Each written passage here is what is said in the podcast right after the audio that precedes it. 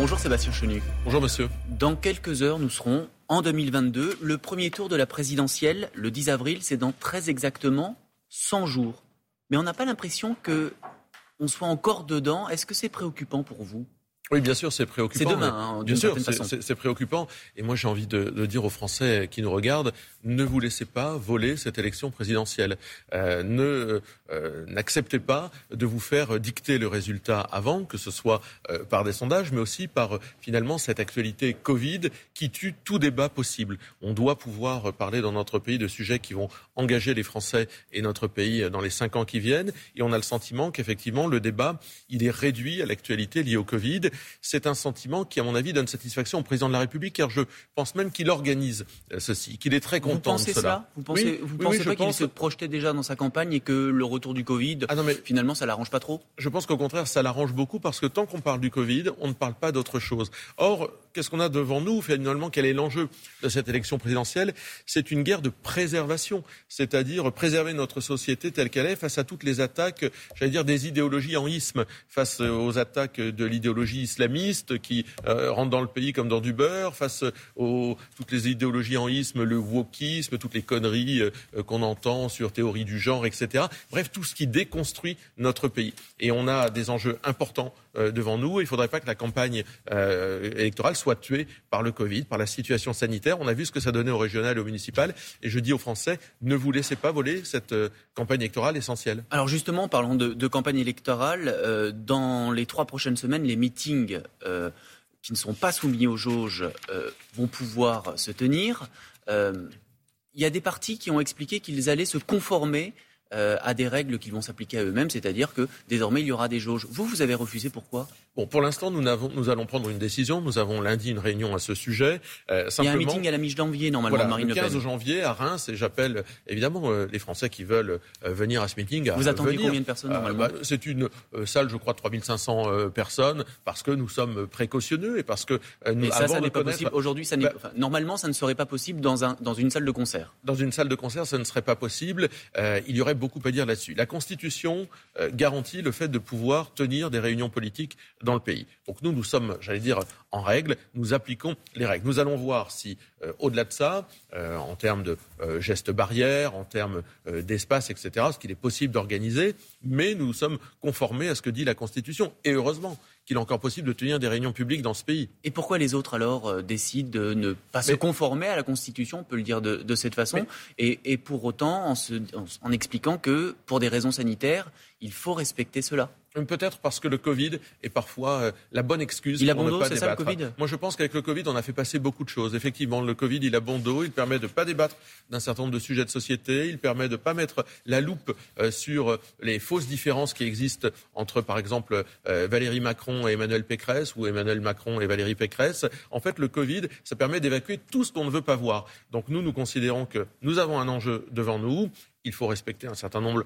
de règles sanitaires. On ne fait pas n'importe quoi. On est des gens responsables. Mais vous assumez de dire il a bon dos le Covid face aux médecins qui, en ce moment, euh, vivent une, nouvelle vague euh, d'hospitalisation. De, euh, dans les réanimations, ça commence à flamber. Les médecins et le personnel soignant, et au moment où nous nous parlons, je sais que par exemple les sages-femmes sont en grève depuis le 24 décembre. Tout le monde les oublie.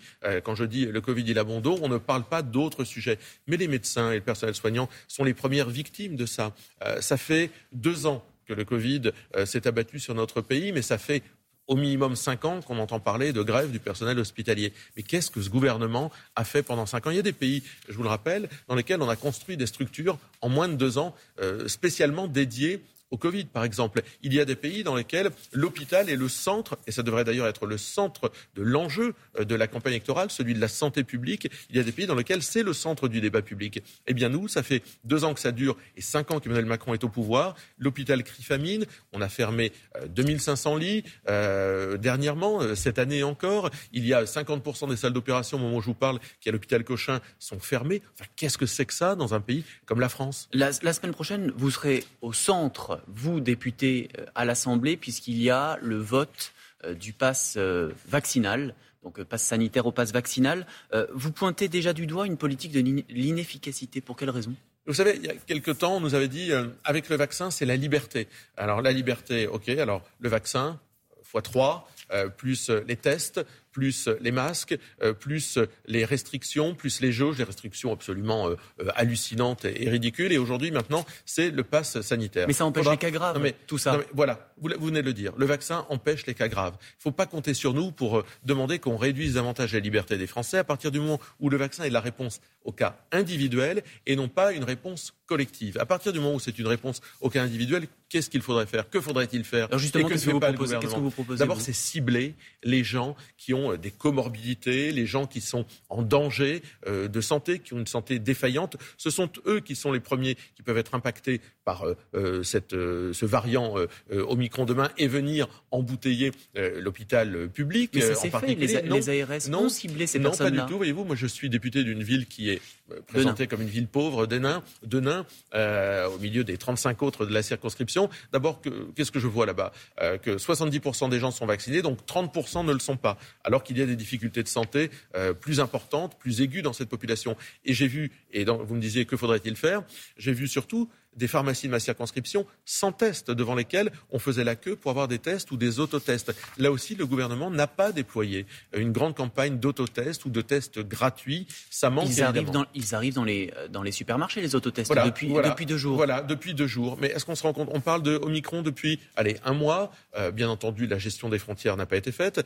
Il n'y a pas de, le, de test. Le, virus ne s'arrête pas aux frontières. Non, mais les gens qui ont un passeport et qui, eux, circulent à travers le monde, eux, s'arrêtent aux frontières lorsqu'elles existent. Donc ça permet de ralentir l'arrivée d'un virus. Mais effectivement, vous l'avez dit, Omicron, euh, ça fait euh, un mois qu'on en parle, et ça fait deux jours qu'on fait des campagnes, que le gouvernement nous parle de campagnes d'autotest. Vous avez déposé un amendement Vous avez déposé un amendement pour la semaine prochaine pour que les autotests soient gratuits? Oui, on déposera des amendements pour que les autotests soient gratuits. On s'opposera aussi au fait que, euh, comme les Républicains l'ont demandé, qu'on ne soigne plus, ou en tous les cas qu'on fasse payer des soins à des Français qui seraient hospitalisés alors qu'ils n'étaient pas vaccinés. Moi, je veux pas d'une société dans laquelle on dira à celui qui a un problème avec l'alcool, eh bien, euh, vous ne serez pas soigné parce que vous n'aviez qu'à pas boire. À celui qui a un cancer, vous n'aviez pas qu'à fumer et donc vous, ne serez, vous devrez payer vos soins. Je veux pas de ce type de société. Or, c'est ce qu'ont demandé euh, les Républicains à l'Assemblée nationale avec un peu cette course euh, finalement à l'enfermement, à la restriction des libertés, à la division des Français. Il est temps d'unir les Français.